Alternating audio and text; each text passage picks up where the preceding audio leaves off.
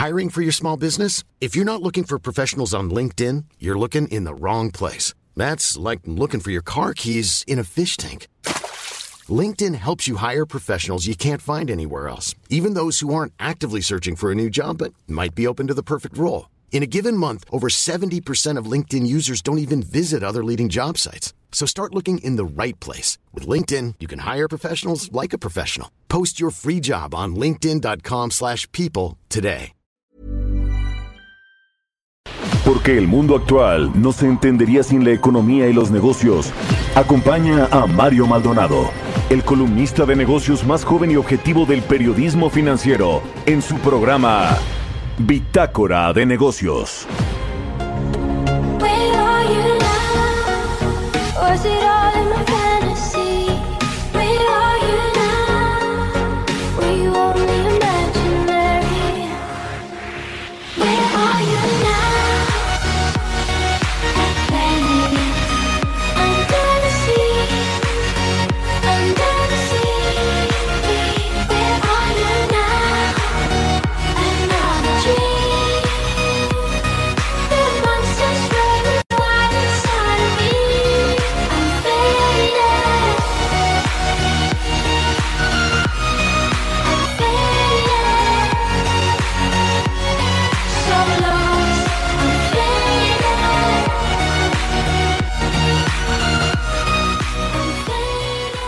¿Qué tal? Muy buenos días, bienvenidos a Bitácora de Negocios. Yo soy Mario Maldonado, me da mucho gusto saludarlos en este miércoles 23 de febrero del 2022. Son las 6 con 5 minutos en puntito de la mañana y estamos transmitiendo en vivo como todos los días aquí en las frecuencias del Heraldo Radio en Bitácora de Negocios. Muchas gracias por despertar con nosotros, por madrugar aquí en el Heraldo Radio. Saludamos a quienes nos siguen por la 98.5 de FM en la Ciudad de México, en Guadalajara por la 100.3, en Monterrey por la 99.7 y en el resto del país a través de las estaciones hermanas del Heraldo Radio. Nos escuchamos también en el sur de los Estados Unidos. Nos vemos y escuchamos en el streaming que está en la página heraldodemexico.com.mx, en las redes sociales como Now Media nos escuchamos después en el podcast. Gracias por arrancar su día con Bitácora de Negocios. Antes de entrarle a la información a los temas económicos de negocios, financieros, nacionales e internacionales, un poquito de música. Esta semana estamos escuchando las canciones de videos más vistos o más reproducidos en YouTube en la historia de esta plataforma de videos. Esta canción es de Alan Walker, se llama Faded es un DJ, Alan Walker, y productor discográfico noruego. Se hizo viral en el 2015 gracias a temas como Sing, eh, Sing Me to Sleep y Faded, que es esta que escuchamos. Sing Me to Sleep y Faded.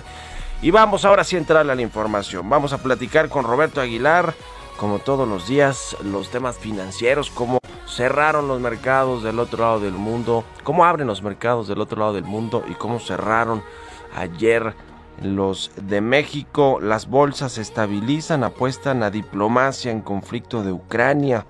Estados Unidos, Europa y Japón imponen primera ronda de sanciones contra Rusia y materias primas se disparan en Europa. Los el gas y los granos por esta crisis, eh, pues eh, que apunta a ser, todo apunta a ser que va a haber una guerra, un conflicto.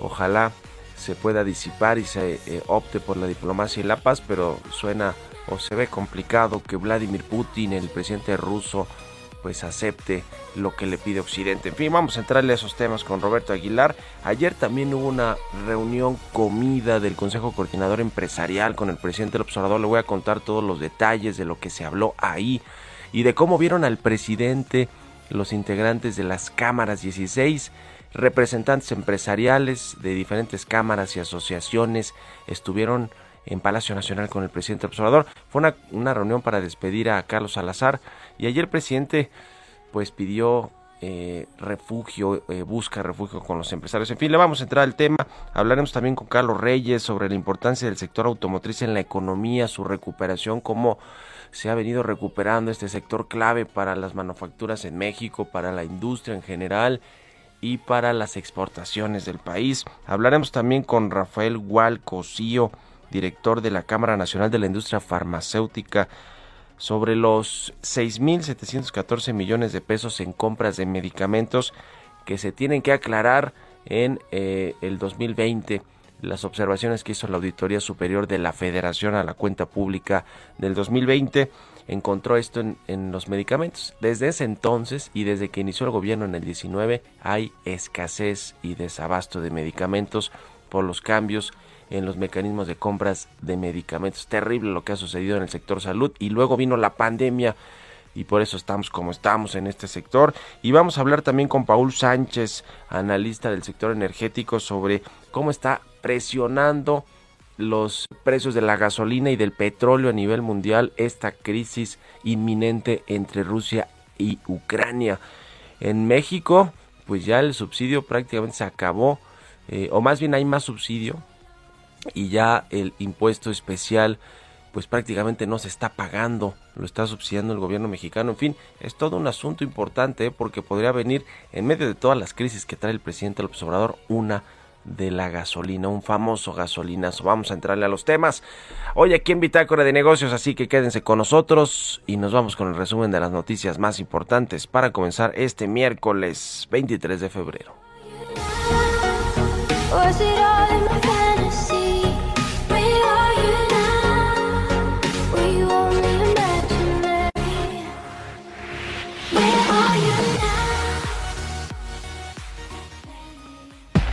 El resumen. A propuesta del periodista Rubén Villalpando, el presidente Andrés Manuel López Obrador anunció este martes que su gobierno conformaría un fondo de apoyo a periodistas con bajo salario y sin seguridad social. Me hizo una propuesta, tiene una iniciativa. Entre otras cosas, propone que destinemos un porcentaje del gasto de publicidad del gobierno para un fondo que permita que los periodistas tengan garantizado el derecho a la salud. Y creo que también a la pensión, ¿no? Y a lo mejor lo vamos a hacer o sea, del gasto de publicidad del gobierno, un porcentaje se va a dedicar a eso. El Consejo Coordinador Empresarial señaló que en reunión con el presidente Andrés Manuel López Obrador, el secretario de Hacienda Rogelio Ramírez de la O y el secretario de Gobernación Adán Augusto López y los presidentes de los organismos empresariales pertenecientes al CCE, se reconoció la labor del sector privado para impulsar iniciativas que beneficien directamente a los mexicanos, como la reforma de pensiones, la firma del TEMEC, el aumento al salario mínimo, el desarrollo de proyectos de infraestructura entre otros. Es Carlos Salazar, presidente del CCE. Y decíamos eso con el presidente. Hay que creérnosla los mexicanos, de veras y para todos. Podemos crecer más, podemos vivir mejor, podemos tener mayor bienestar como país. Creo que todo esto es algo de lo que platicamos con el presidente y yo creo que estos próximos tres años vamos a tener una conducción este, donde vamos a ir más unidos para tratar de lograr lo que sí nos conviene a México. De acuerdo con la encuesta Citibanamex de expectativas, las 32 instituciones participantes disminuyeron para 2022 las expectativas de crecimiento del Producto Interno Bruto a 2.1 desde el 2.2% anterior, siendo la cuarta caída consecutiva de la mediana de los pronósticos de crecimiento para este año, mientras que para 2023 se mantuvo la tasa de 2.1%. Por su parte, representantes del Instituto para el Desarrollo Industrial y el Crecimiento Económico señalan que el crecimiento económico de México para 2022 será de 1 ciento, aunque en el mejor de los casos se alcanzará el 2%. Bitácora de negocios en El Heraldo Radio. El editorial.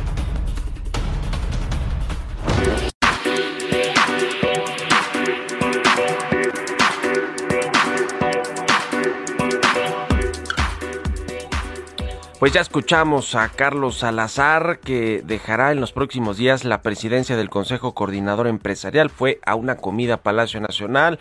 Lo convocó Alfonso Romo, el ex jefe de la oficina de la presidencia y todavía enlace con empresarios del presidente López Obrador. Fue en Palacio Nacional. 16 presidentes y directores de las principales cámaras y organismos del sector privado estuvieron en esta reunión. También acudieron Rogelio Ramírez de la O, el secretario de Hacienda, Adán Augusto López, el secretario de Gobernación.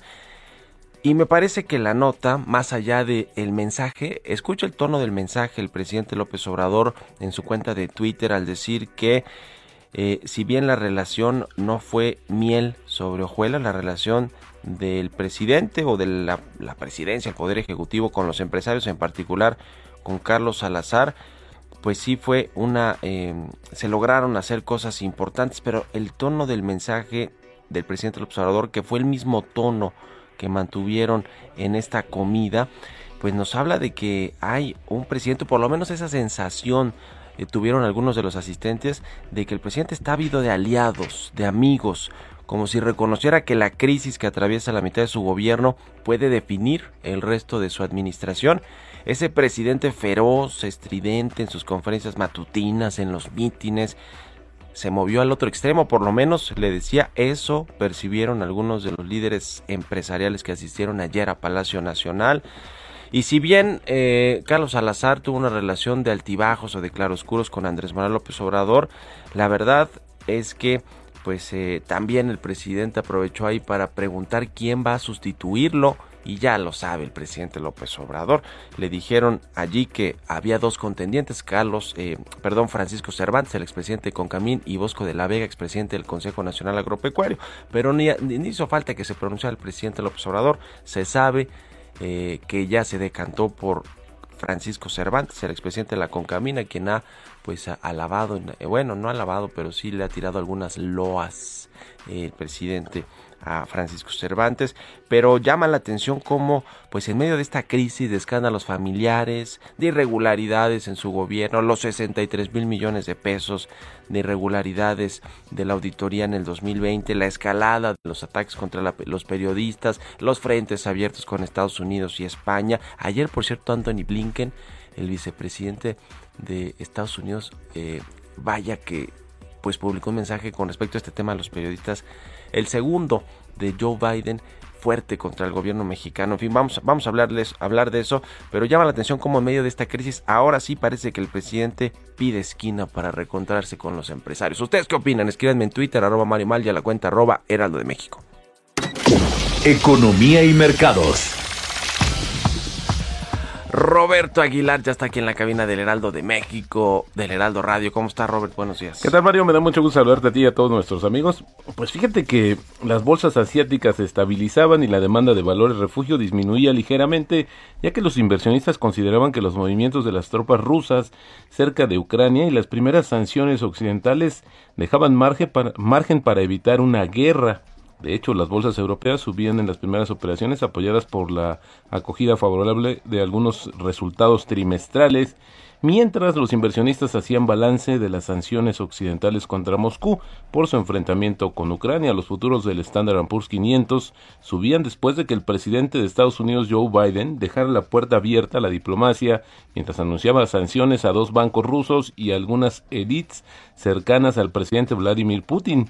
La Unión Europea y Reino Unido también anunciaron planes eh, para atacar a los bancos y justamente a un grupo de, de pues ejecutivos rusos, mientras que Alemania paralizó el gasoducto ruso Nord Stream 2, lo que provocó un salto de casi 11% del precio de referencia del gas en Europa. Japón también tomó medidas el primer ministro dijo que el país va a prohibir la emisión de bonos rusos en Japón y congelando los activos de ciertos individuos rusos, así como restringiendo los viajes a Japón. Sin embargo, fíjate que los precios de las materias primas siguen siendo elevados y los operadores siguen nerviosos por la situación en el extremo oriental de Europa. En la noche el petróleo alcanzó un máximo de 7 años, mientras que el índice Standard Poor's 500 entró en territorio de corrección tras haber caído más de 10% desde el máximo histórico de enero. También esto eh, ha apoyado al rebote de los mercados porque pues están encontrando también precios de oportunidad. Pero por su parte los futuros del trigo registraron la mayor subida en tres años y medio y los futuros del maíz alcanzaron un máximo de ocho meses por la preocupación de que el conflicto puede interrumpir el suministro de granos desde la región exportadora del Mar Negro. Y bueno, y en respuesta, fíjate que el presidente ruso Vladimir Putin afirmó que en Rusia siempre que Rusia siempre está abierta a la diplomacia, pero que antepone sus propios intereses de seguridad nacional y que seguirá reforzando su ejército antes de una difícil situación internacional. En una declaración en video difundida con motivo del día anual del, día anual del defensor de la patria, Putin no mencionó el enfrentamiento con Occidente sobre Ucrania, que ha superado la imposición de sanciones occidentales a Rusia después de que decidiera reconocer la independencia de dos regiones ucranianas que fueron escindidas. No obstante, aprovechó la comparecencia para enviar un mensaje a Occidente sobre su postura en este asunto. Nuestro país está siempre abierto a un diálogo directo y honesto y dispuesto a buscar soluciones diplomáticas a las cuestiones más complicadas. Esto dijo pues el presidente ruso. Interesante, fíjate también la nota que ayer trascendió y que difundió la agencia Reuters, que dice que si Rusia sigue invadiendo Ucrania, el gobierno del presidente Joe Biden podría privarla de una amplia franja de productos de baja y alta tecnología fabricados en Estados Unidos y en el extranjero que van desde electrónica comercial y computadoras hasta semiconductores y piezas de aviones. Biden lo lograría ampliando la lista de bienes que requieren licencias estadounidenses antes de que los proveedores puedan enviarlos a Rusia y su gobierno las puede negar. Las medidas, de cuyos detalles no se han informado antes, forman parte de un conjunto de sanciones de control de las exportaciones que Estados Unidos ha preparado para dañar la economía de Rusia y que apuntan a todo tipo de productos, desde láseres hasta equipos de telecomunicaciones y artículos marítimos. Y bueno, fíjate que también interesante el tema, eh, que no se nos olvide, siguen creciendo los contagios en el mundo, aunque a un menor ritmo, ya tenemos 425 millones de personas que han resultado infectadas por el nuevo virus a nivel mundial, la cifra de decesos en 6. 2 millones. Y bueno, las dosis aplicadas en más de 180 países alcanzaron 10.600 millones a un ritmo promedio de 28.9 millones de aplicaciones al día. Y mira, Mario, vaya situación de la que se está hablando en el mundo.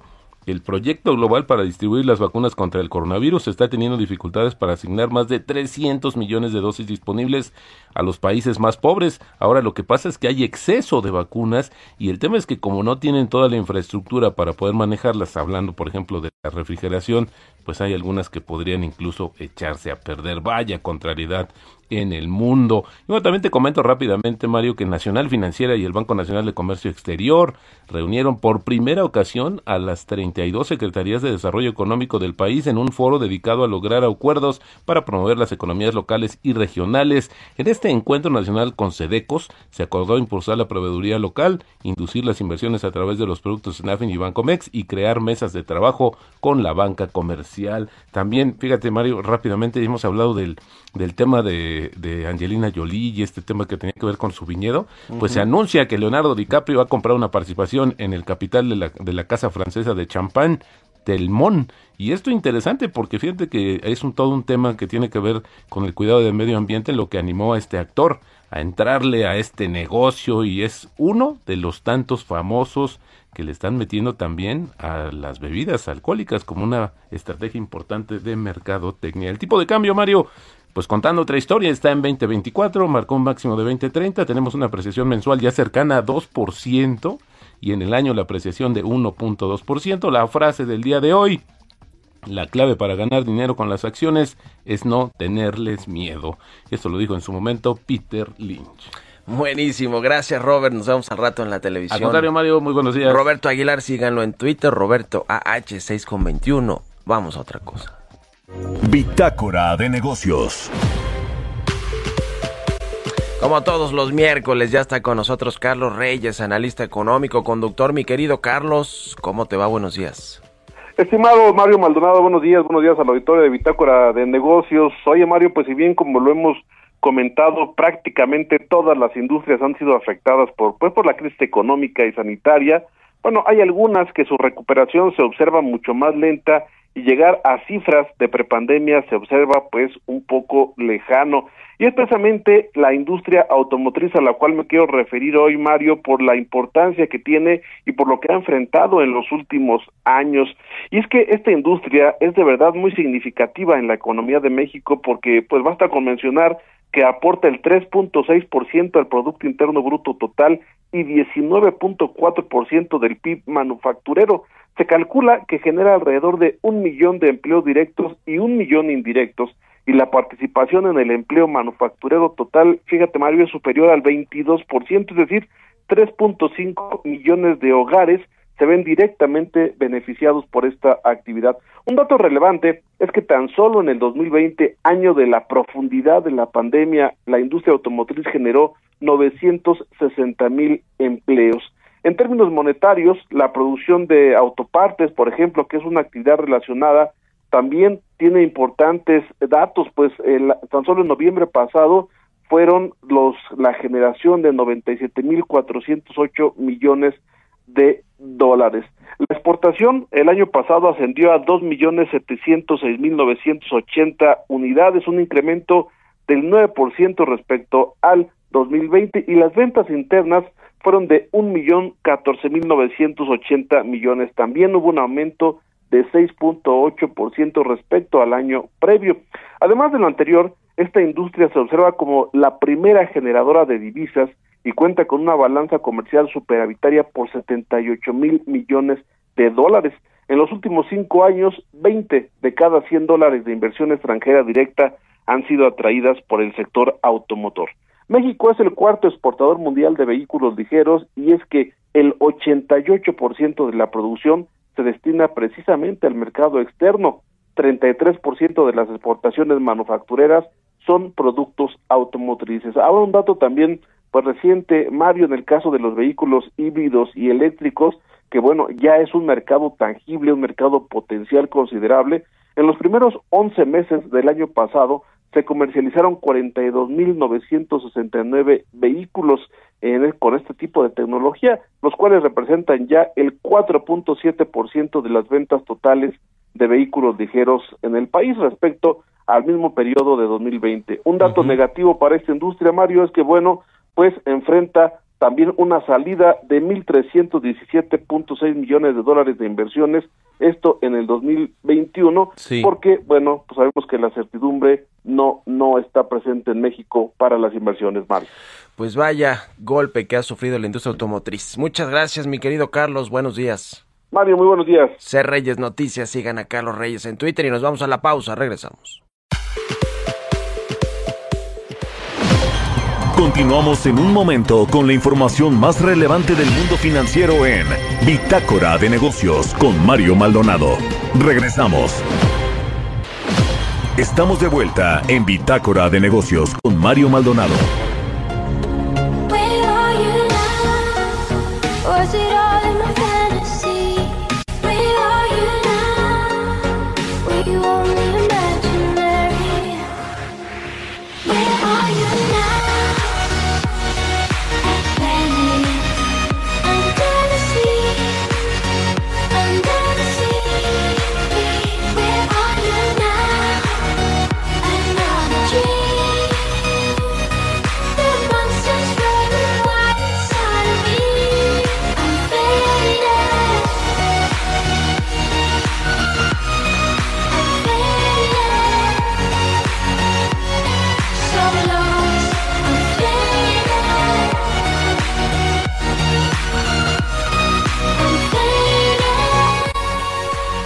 Estamos de regreso aquí en Bitácora de Negocios. Son las 6 con 31 minutos, tiempo del centro de México.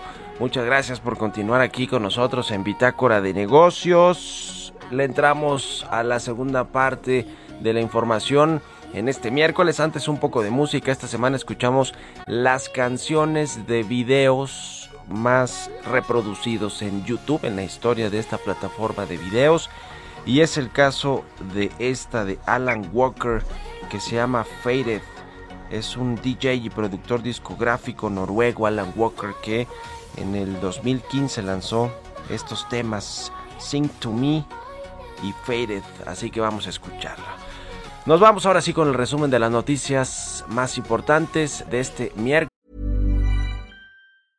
I'm Sandra, and I'm just the professional your small business was looking for. But you didn't hire me because you didn't use LinkedIn jobs. LinkedIn has professionals you can't find anywhere else, including those who aren't actively looking for a new job but might be open to the perfect role, like me. In a given month, over 70% of LinkedIn users don't visit other leading job sites. So if you're not looking on LinkedIn, you'll miss out on great candidates like Sandra. Start hiring professionals like a professional. Post your free job on linkedin.com/people today. Coles con Jesús Espinos.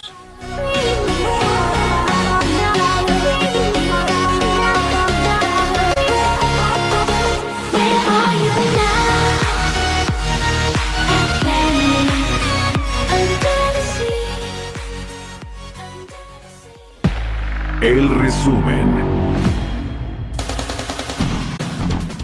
La Auditoría Superior de la Federación advirtió que el optimismo de la Secretaría de Hacienda en el crecimiento de este año y la falta de ingresos extraordinarios puede provocar que el gobierno federal tenga que contratar más deuda. José Luis de la Cruz, director del Instituto para el Desarrollo Industrial y el Crecimiento Económico, indicó que el alza de los precios del crudo como resultado del conflicto en Ucrania va a ejercer una mayor presión en los niveles inflacionarios. Explicó que en el último año y medio la inflación ha crecido a 150%, pero podría crecer más, lo cual plantea el escenario de una permanencia de tasas inflacionarias altas. En un comunicado, el Consejo Nacional Empresarial Turístico informó que reeligió por unanimidad a Braulio Arzuaga Lozada como su presidente, por lo que permanecerá en el cargo por un nuevo periodo de dos años más. HSBC reducirá 34% de las emisiones absolutas financiadas en el sector del petróleo y gas y 75% de la intensidad de las emisiones financiadas del sector energía y servicios públicos en el balance general para 2030. La Organización Mundial del Comercio informó que en este 2022 inició una pérdida de impulso en el intercambio comercial global a causa de la situación de contagios por la pandemia. La OMC considera que empieza a disminuir la presión sobre las cadenas de suministro. Mario Maldonado en Bitácora de Negocios.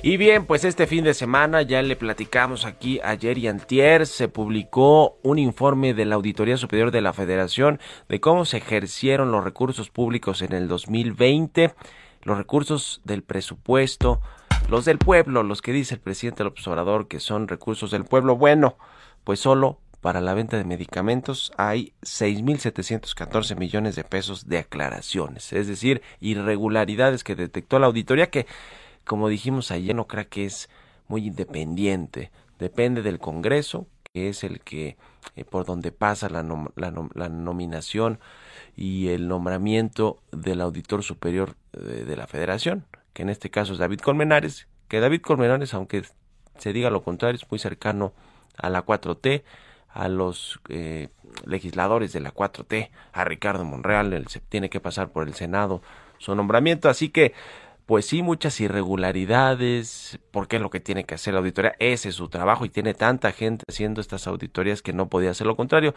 pero de ahí a que estas observaciones se conviertan en denuncias, pues no hay denuncias, básicamente. Así que llamarada de petate, diría mi abuelita, con respecto a lo que publicó la Auditoría Superior de la Federación. Pero bueno, en el tema de la venta de medicamentos, la compra público, le decía, se detectaron más de 6.700 millones de pesos que hay que aclararse. El presidente del observador dice que se van a aclarar. Eh, las dependencias vinculadas con este tema son la Secretaría de Hacienda, por supuesto la Secretaría de Salud y por supuesto el fallido Instituto de Salud para el Bienestar. Vamos a hablar de este tema con Rafael Hualcos, el director general de la Cámara Nacional de la Industria Farmacéutica. ¿Cómo está Rafael? Buenos días. Qué gusto saludarte, Mario. Muy buenos días. Eh, ¿Qué opinión les merece esta, estas observaciones con respecto a, a, las compras de medicamentos? Y cuéntanos también cómo va pues la compra consolidada, que creo que ha quedado, han quedado desiertas muchas claves, sigue habiendo un desabasto tremendo en el país. Platícanos, por favor. Bueno, primero, a ver, este, como bien lo mencionas, es un órgano independiente, la, Auditoría Superior de la Federación, y bueno, lo que encuentra no es, no es una cosa que, que extraña, pues, o sea, eh, por principio de cuentas, la licitación a la que, a la que se llevó a cabo por parte de la oficialidad mayor, pues no, no correspondía a lo que establece la Constitución, donde primero tiene que haber una licitación nacional una vez que ésta se declare desierta, entonces sí tendríamos una licitación internacional abierta, pero no en principio esto, ¿no? Y es parte de lo que hemos estado observando, ¿no? A final de cuentas hay mucha opacidad. Eh, en el caso de la UNOPS todavía más, porque ni siquiera se sujeta a las leyes nacionales. Y, bueno, pues el, desorden que hemos observado, pues lleva a estas, a estas eh, conclusiones, ¿no? La verdad es que hay mucha opacidad y pues tendrán que aclarar eh, todas estas observaciones que se están haciendo al INSABI, este, a, los diferentes eh, actores en el sector salud. En cuanto a las compras de para este año, eh, tú sabes, se llevó a cabo una licitación por parte del INSABI a finales de diciembre, el 22 de diciembre, eh, sí quedaron, esas eran más o menos 560 claves, de las cuales 110 quedaron desiertas, pero además no, obviamente no, no contemplaban todo, entonces están tratando de comprar esas claves que quedaron eh, desiertas junto con otras que agregaron, por un lado para, para la adjudicación de directa, porque ya no es licitación, eh, es una investigación de mercado para que las empresas coticen y puedan comprar pues eh, en diferentes condiciones, ¿no? Habrá que ver en qué, en qué acaba esto. Esa es una parte. La otra es una licitación que lleva a cabo la UNOPS eh, en este año para dar su, su en el mes pasado para, para dar los fallos apenas en a marzo, a finales de marzo, principios de abril, para el abasto del segundo semestre, a partir del primero de julio. También es notorio que solamente concursa 360 claves, o sea, ya le bajaron muchísimo a un organismo que, de acuerdo a lo que se decía, que le habían dado 6 mil millones de dólares, y eso pues lo veremos en el próximo año de la, eh, de la Auditoría Superior de la Federación, eh, debería de comprar todo, ¿no? Y ya nada más estamos viendo que, que compra 360 claves, de las cuales por principio ya 19 quedaron desiertas, es decir, no hubo cotización, y muchas de las claves que, que se cotizaron eh, están por arriba de los precios de referencia que ellos señalaron. Entonces habrá que ver cuál es el resultado de esta licitación y, y a ver si no tenemos que salir a comprar nuevamente bueno, tenemos, es un decir, el gobierno no tendrá que salir a comprar nuevamente con eh, premura para, para tratar de abastecer eh, este 2022. ¿Cómo está funcionando este mecanismo de, compras consolidadas de medicamentos, material de curación y otros insumos médicos? Eh, porque al inicio de la administración del presidente López Obrador, todos lo sabemos, cambiaron las reglas, los mecanismos para adquirir medicamentos, se concentró en la Oficialía Mayor de la Secretaría de Hacienda, o por lo menos fue Raquel Buenroso, la actual jefa del SAT, la que cambió estos mecanismos, y después ya eh, eh, todos los, organismos de gobierno por separado comenzaron a comprar sus medicamentos y a buscar distribuidoras, ¿no? Me refiero al IMSS, al ISTE, al INSABI, a las Fuerzas Armadas. ¿Cómo, está funcionando hoy la compra? ¿La, sigue siendo Hacienda está concentrado, pasa por la Oficialía Mayor? ¿Cómo, ¿Cómo ha quedado todo el asunto, Rafael? Mira, todo lo han concentrado a través de INSABI y UNOPS como lo, como lo mencioné, son los, son los dos que compran los medicamentos, pero bien lo mencionas, Mario, hay un segundo eslabón de la cadena, que es la parte logística, que es la parte de distribución, que esa la licita por separado el INSABI. Eh, hemos tenido muchísimos problemas en la parte logística, yo creo que es uno de los cuellos de botella más importantes en este momento, donde los almacenes están eh, saturados, eh, hay problemas en la recepción inclusive de los productos, hay una desorganización en la parte de planeación, este, hay eh, una serie de problemas para entregar esos productos, por eso es que eh, dijeron que el ejército iba a entrar. De todas maneras, el ejército no tiene esas capacidades para, para distribuir medicamentos, se requiere pues mucha especialización, no, no cualquiera puede no es un medio de transporte lo que se necesita, se necesita un transporte especializado para, para poder llevar a cabo esta función. Y bueno, pues ese es uno de los problemas que estamos viendo en este momento. No depende de la industria farmacéutica, es una, un eslabón diferente de la y bueno, pues nos parece extraño que todo esto surgió en 10 empresas del 76% de esta función eh, eliminan estas empresas y ahora lo concentran tres, ¿no? Entonces, eh, pues son, son de las paradojas de, esta situación que estamos viviendo. Pues qué situación, sobre todo por el, por el desabasto que sigue habiendo de medicamentos. ¿Cómo va ese, ese tema? ¿Qué, qué sabes eh, tú, Rafael, de, de, cómo está el, el, abasto o desabasto de medicamentos, no solo en el sector público, sino entre los privados. ¿Qué, qué nos puedes comentar al respecto? No, yo te puedo decir, a ver, el sector público, bueno, la propia Auditoría Superior de la Federación estimó que había un problema de, de, abasto del, o de desabasto del 40%, y yo creo que esa cifra pues es muy apegada a la realidad, no, no podemos tener ya una claridad este, en esto porque pues es, es, eso, ¿no? Lo que habíamos mencionado, una opacidad que no permite muchas veces estimarlo esto con precisión, pero bueno, lo estamos viendo día con día.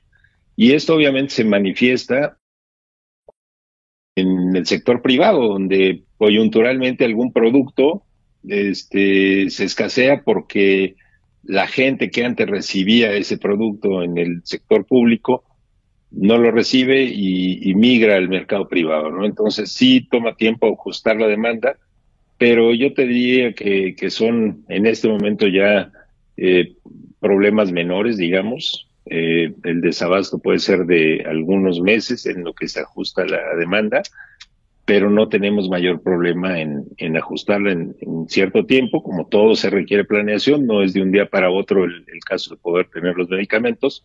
Así es que una vez que esto sucede, pues ya no tendremos tampoco problemas en el mercado privado, a menos de que se siga trasladando este mercado del sector público al privado. Pues vamos a estar muy pendientes de eh, cómo, cómo va todo el asunto del abasto de las, de las eh, eh, consolidadas, de las compras consolidadas de medicamentos del gobierno y seguimos platicando, si nos permites, Rafael Gual, presidente de la Canifarma. Gracias y muy buenos días. Con mucho gusto, Mario. Buenos días. Hasta luego. Es el director general de la Canifarma, el ingeniero Rafael Gual Cosío. Seis con cuarenta y tres minutos. Vámonos con las historias empresariales. Historias empresariales.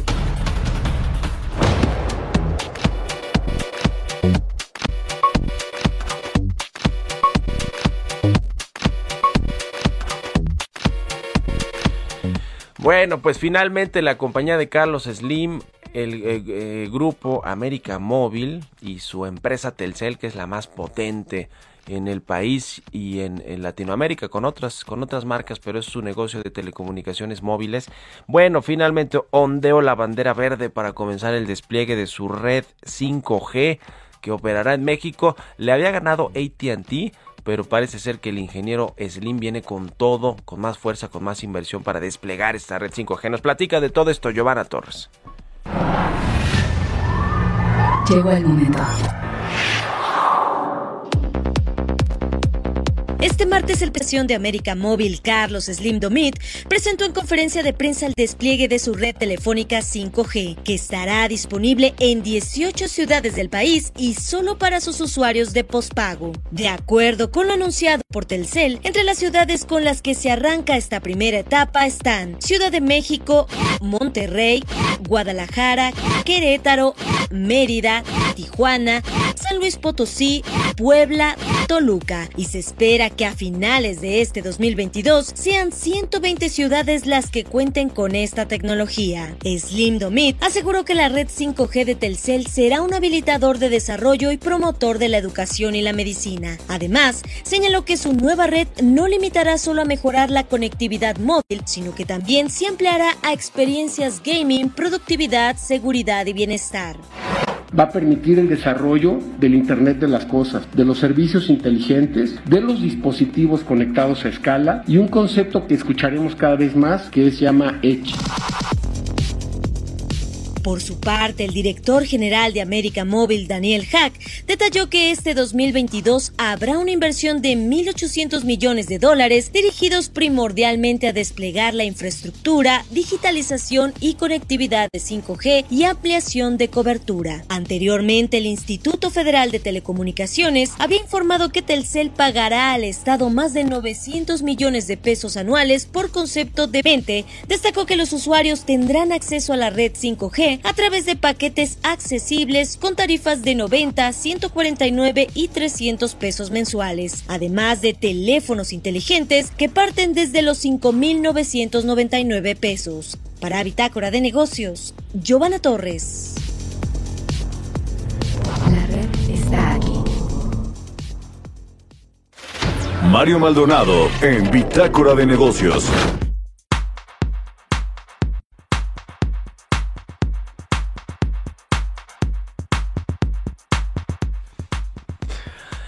Bueno, vamos a hablar ahora con Paul Sánchez, analista del sector energético, socio de Perceptia 21. ¿Cómo estás, Paul? Buenos días.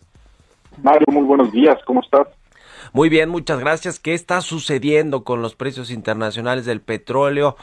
Eh, que ya traían esta tendencia al alza y se eh, pues se aumentó considerablemente con estos eh, con estas tensiones que hay entre Rusia y Ucrania ¿qué, qué, efectos tiene para el mercado global y por supuesto para los importadores de gasolina como México pues mira Mario como dicen por ahí ya iba bien encarrilado el precio del petróleo a tocar los 100 dólares en Brent y pues nada más este, conflicto pues le ha dado fortaleza a esta tendencia. Eh, digamos, no tiene mucho que ver todavía con eh, cambios fundamentales, pero sí es un efecto que está empujando. Vamos a ver qué tanto arrastra, qué tanto empuje tiene y eh, pues qué va a pasar que con el petróleo del mundo, ¿no? Y hay, hay muchas hay muchas situaciones complejas, ¿no? Por ejemplo, eh, Estados Unidos tiene un embargo con Rusia, con Venezuela, con Irán, entonces eso no ayuda a, que haya suficiente output para para suficiente producción que alcance, ¿no? Para los países, eh, para para Estados Unidos particularmente y eso pues tiene un efecto directo en México, ¿no? Además de la, baja producción que ha tenido el país últimamente ha generado pues se tenga que depender de otras fuentes. Entonces o por otro lado un punto adicional que se que se digamos que se mezcla en estas situaciones que la OPEP eh, los países de la OPEP aunque han incrementado la, los límites de la producción digamos el umbral que pueden alcanzar no se está llegando a la producción establecida eso significa que no es tan fácil para ellos ya abrir la llave y para los el resto de los países no para Arabia Saudita abrir la llave y, generar eh, producción para exportar. Entonces estamos viendo que de, por sí veníamos con esta crisis eh, en el sector petrolero que estaba apuntando a los 100 dólares y esto, solo este reconocimiento del de, gobierno de Putin a estas dos repúblicas separatistas de Ucrania, solo vienen a presionar el precio del, petróleo al alza y es posible que podamos ver si esto se extiende y, y, se amplía, digamos, la, las tensiones a nivel internacional, pues que empiecen a incrementarse. De hecho, los los, los mercados asiáticos ya se y europeos ya se preparan para una posible, un posible incremento del gas natural por eh, un incremento de demanda de gas natural licuado respecto a que haya un bloqueo a las a las importaciones de gas ruso y eso pues va a poner mucha presión a países como Alemania, a países como eh, Holanda, Entonces, como ves, la geopolítica vuelve a ser de las suyas y pone presión a, a los precios internacionales del, crudo. ¿Cómo ves lo que sucede en México con las gasolinas? No solo desde el punto de vista fiscal, que, que bueno, la Secretaría de Hacienda ahí siempre tiene esta herramienta del impuesto especial a las gasolinas, para, para subsidiarlo, para, para moverle ahí la fórmula, pero, pero lo que está sucediendo con las importaciones de gasolina, hoy el, el periódico Reforma publica en su, en su primera plana en su portada sobre esta intención que tiene la Secretaría de Energía de que todo mundo le compre a Pemex y ya no importe gasolina. Hay incluso un asunto con, con una eh, empresa eh, extranjera, me parece que Estados Unidos, en Tuxpan. Eh, en fin, ¿cómo, ¿cómo ves todo este asunto? Porque, bueno, creo que se complica más, ¿no? Todo el tema de las gasolinas y si desde la Secretaría de Energía se les impide importar gasolinas. Pues como lo hemos comentado en televisión, voy a hacer una pequeña publicidad ahí. Eh, a las noticias de la mañana ya casi empezamos ahorita en ocho minutitos. Exactamente. Pero como lo hemos comentado, eh, pues no estamos en condiciones de, de, digamos, de proveer o satisfacer la demanda nacional con la refinería de Pemex. Incluso se ha incrementado la producción, digamos, de, o, se ha incrementado la, capacidad de el procesamiento, perdón, de las refinerías, lo que ha generado problemas de inventario con combustible, pero fuera de eso es, no tenemos la capacidad de producción en el país. Eso significa que todavía dependemos del mercado internacional. Esta idea que tiene el presidente de vamos a dejar de exportar, pues bueno, son las exportaciones lo único que pueden cubrir un apoyo extraordinario a los consumidores como pasó en el sexenio del 2006. ¿Por qué? Porque si se, ya ahorita estamos en cero years, ya, ya no hay estímulo, estamos a punto de pasar del estímulo ahora sí al subsidio. Es muy importante esta diferencia. por ahorita lo que se hacía lo que se hacía era estimular el IEPS, ahí movió un poquito y ahorita ya quedó en ceros eh, para la regular. Lo que venga a partir de ahí ahora sí se convierte en un IEPS negativo, es decir, en un subsidio que tiene que, digamos, ingresos que no entran a las arcas públicas para mantener esta promesa de que las gasolinas no van a subir. Eso no quita que haya gasolineras que puedan respetar o no respetar los precios.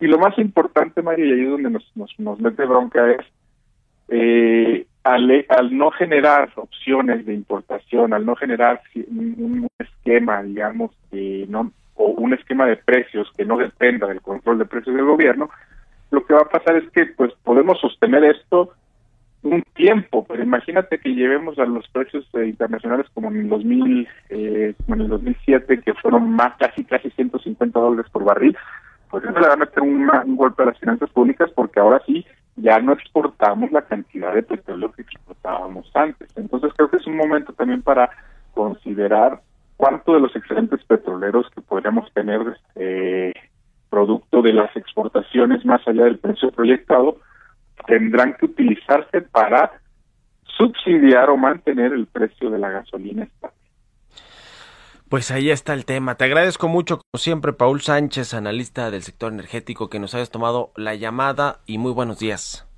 Muy buenos días, Mario. Un abrazo, que estés muy bien. Ya casi nos despedimos. Le comentaba al inicio del programa sobre esta, este mensaje de Twitter que compartió Anthony Blinken, secretario de, de los Estados Unidos. Ah, se, me pasó y creo que dije vicepresidente, pero la vicepresidenta es Kamala Harris.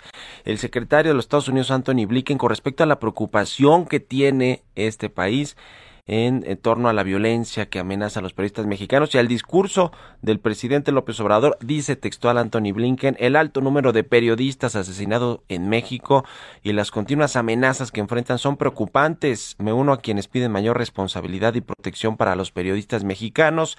Mi corazón, mi corazón está con los seres queridos de aquellos que dieron su vida por la verdad.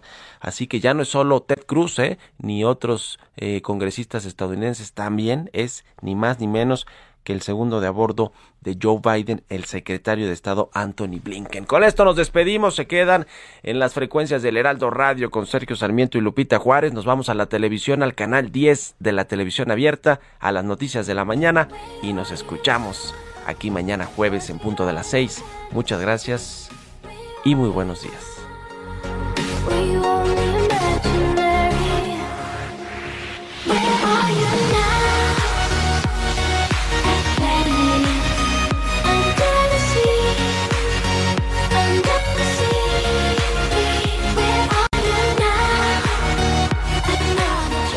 Esto fue Bitácora de Negocios con Mario Maldonado, donde la H suena y ahora también se escucha. Una estación de Heraldo Media Group.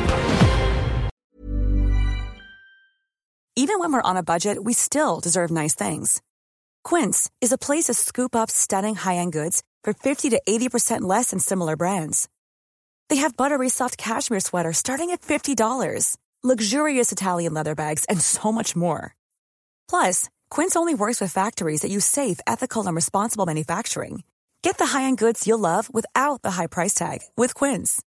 Go to quince.com/style for free shipping and 365-day returns.